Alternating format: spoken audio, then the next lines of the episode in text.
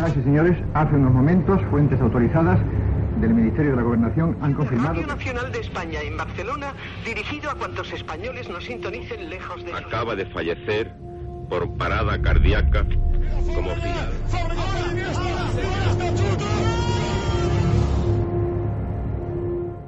Historias de la historia.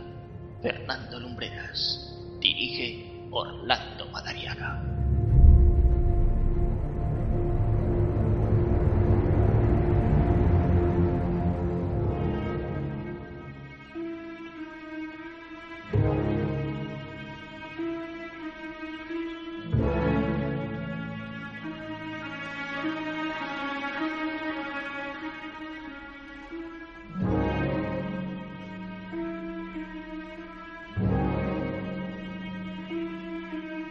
Muy buenas noches y bienvenidos una semana más a Historias de la Historia. De los muchos y muy brillantes escritores españoles, siempre he sentido una profunda admiración por Federico García Lorca. Desde que, siendo apenas un niño, comenzase por conocer su poesía antes siquiera que su propia vida, siempre me fascinó ese sentido de la lírica tan profundo, esa descripción tan apasionada de lo femenino con infinidad de detalles magistralmente dosificados, pero sobre todo esa singular manera de describir las estampas andaluzas cotidianas. Les invito a que, desde donde se hallen, descubran o se reencuentren con uno de los más importantes autores españoles de todos los tiempos, un hombre que sin duda, de haber tenido una vida más larga, seguramente habría seguido regalándonos páginas magistrales, versos marcados por el tiempo que habría vivido y escenas teatrales aún más sobrecogedoras. Esta noche aquí, en Historias de la Historia, la vida de Federico García Lorca. Hijo de una familia de clase acomodada, Federico recogió el gusto por los libros de su madre, Vicenta Lorca, maestra de escuela en el pueblo de Fuente Vaqueros. En 1909, la familia se traslada a Granada, ciudad en la que el joven comenzó a estudiar piano. De hecho, la grabación que vamos a escuchar a continuación, del año 1931, ya con un Federico mayor de edad, con mucho bagaje cultural e intelectual a sus espaldas, recoge una pieza tradicional del folclore español. Toca el piano el propio García Lorca y canta la tonadillera conocida como la Argentinita.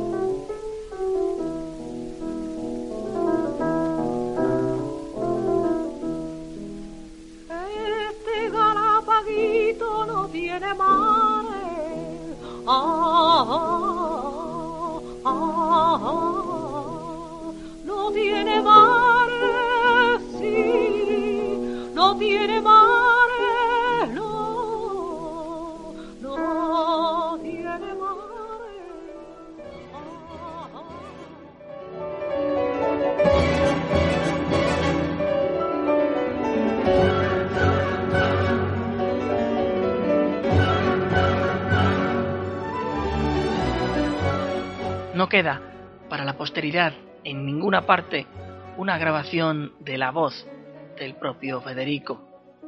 Un Federico que en 1914 se matriculó en la Universidad de Granada para estudiar filosofía y letras y derecho. Y fue durante esa etapa que era frecuente verle junto a otros jóvenes intelectuales en unas tertulias que se celebraban en el Café Alameda. Pero su encuentro con el mundo de la literatura encontraría un firme impulso cuando se convirtió en alumno de Martín Domínguez Berrueta. Jamás imaginó que su encuentro con aquel hombre cambiaría muchos de sus modos de percibir la literatura. Domínguez Berrueta tenía la costumbre de organizar viajes culturales, y Federico estuvo en gran parte de ellos por lugares como Baeza, Úbeda, Córdoba, León, Santiago de Compostela. Allí, entre esas hermosas ciudades de la geografía española, se fue forjando el escritor. Y sería en 1918 que publicó su primer libro, Impresiones y Paisajes, una pequeña compilación de textos de diversas inquietudes en los que ya puede vislumbrarse la antesala de una estilística magistral y sencilla.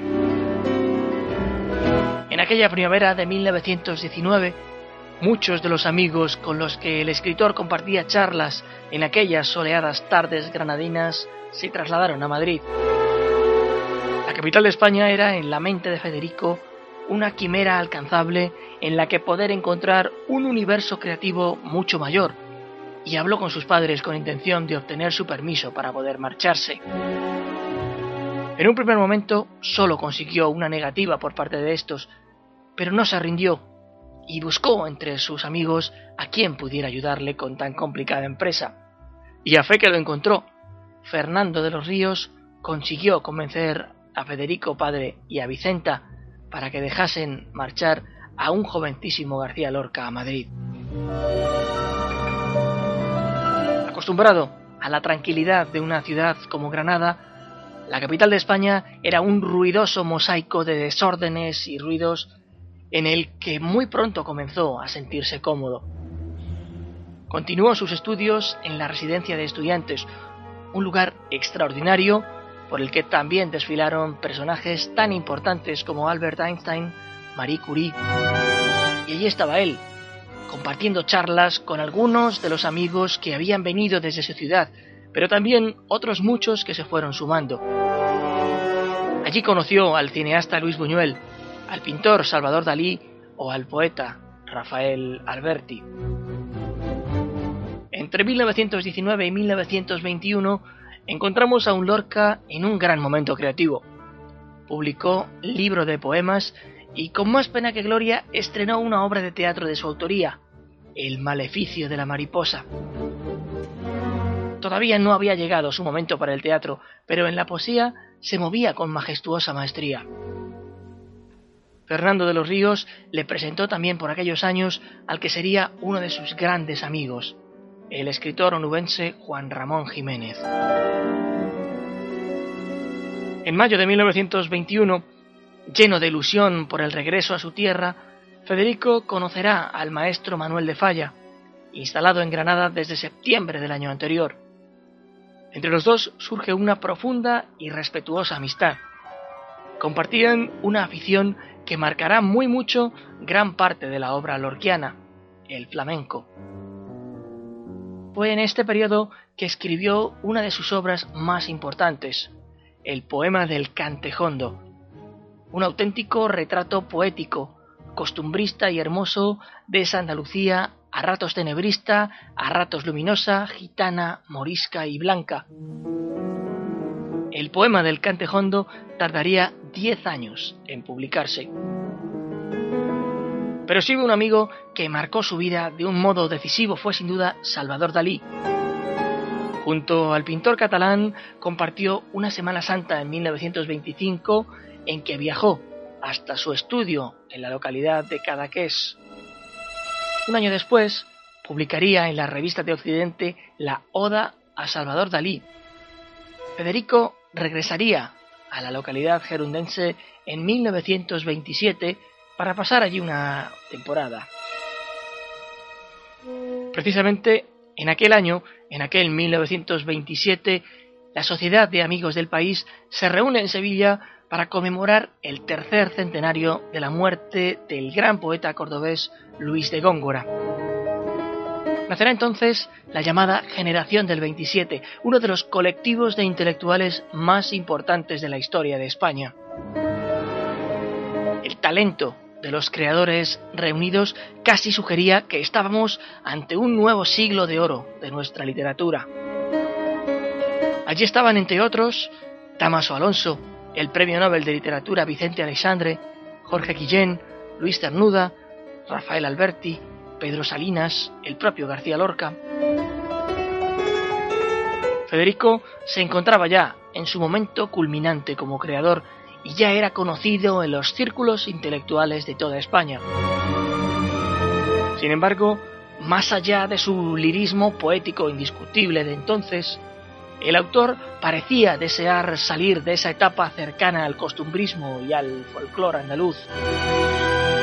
Paralelamente, Federico terminó la relación sentimental que le unía al escultor Emilio Aladrén y para rematar esa suerte de infortunios recibió algunas críticas por parte de amigos suyos por considerar que el continuado retrato de costumbres gitanas podía dar a entender que se trataba de un hombre sin estudios.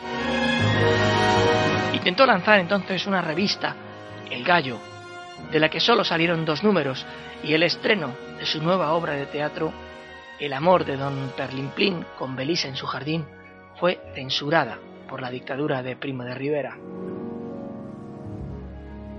1929 será el año en el que el poeta conozca Nueva York, en Estados Unidos. El país americano atravesaba la Gran Depresión, pero el granadino escribió allí uno de sus libros más recordados, Poeta en Nueva York. Viajó a la ciudad de los rascacielos acompañando a su buen amigo Fernando de los Ríos. De su estancia allí quedan frases tan memorables como aquella en la que dijo que vivir en Nueva York fue una de las experiencias más útiles de su vida. Un año después deja Estados Unidos y se instala en La Habana, Cuba. Allí en la isla, Federico descubrió la música latinoamericana y las tradiciones isleñas y regresaría a España en 1931, año en que se proclamaba en nuestro país la Segunda República. El talento creador de Lorca entonces ya era incuestionable. Era un artista total y completo con una capacidad para la recreación de estampas populares extraordinaria, sin contar el papel que atribuía a la mujer en sus composiciones, tantas veces atormentada por la maternidad frustrada como ensalzada precisamente por esa capacidad de la procreación. En 1933 viaja a Buenos Aires invitado por Lola Membrives y su esposo. En el país sudamericano triunfó. Allí dirigió Bodas de Sangre, posiblemente su obra de teatro más importante, aunque tampoco debemos dejar de lado otros títulos igualmente imprescindibles. 1934 fue un año vivido por el autor con gran intensidad creativa y será en este periodo cuando rubrique sus trabajos más sublimes en el teatro. Yerma, Doña Rosita la Soltera y en la poesía con su llanto por Ignacio Sánchez Mejías.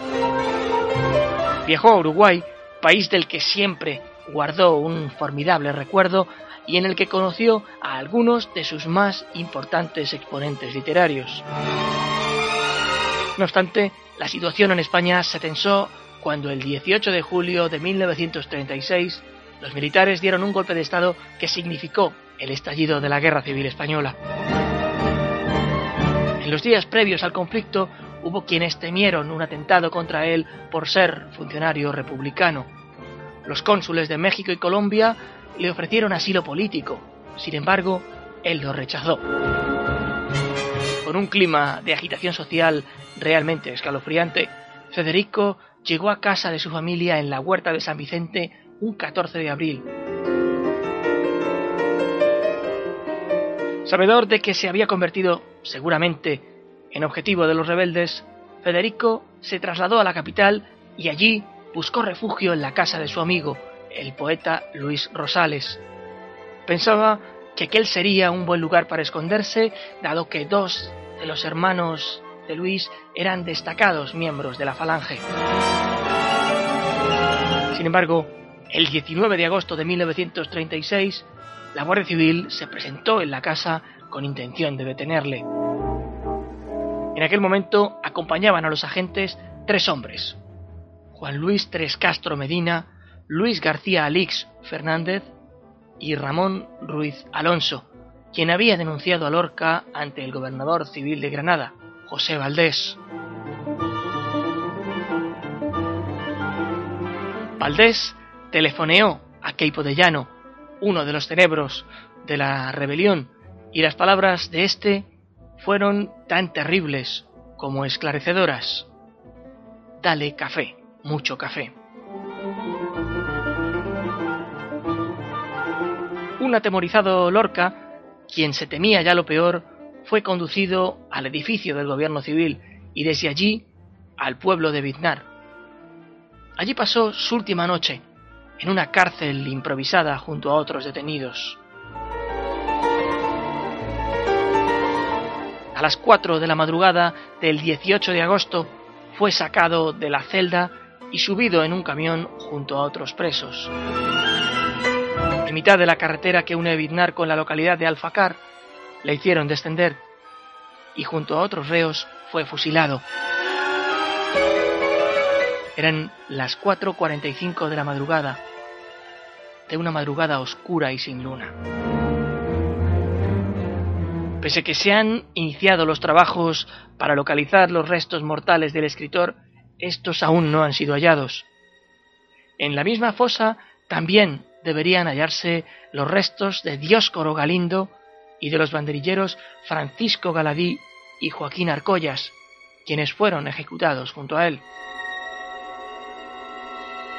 La fosa se busca hoy todavía en un paraje conocido como Fuente Grande, en el término de Alfacar, y Federico García Lorca, el gran poeta y dramaturgo de la generación del 27, continúa más vivo que nunca, retratando, a golpe de escena o de verso, una España de muchos colores y facetas.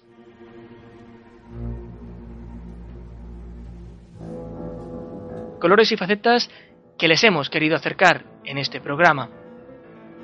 Espero lo hayan disfrutado tanto como nosotros. Regresaremos, regresará Historias de la Historia aquí en esta misma emisora la próxima semana. Hasta entonces, muy buenas noches y buena suerte.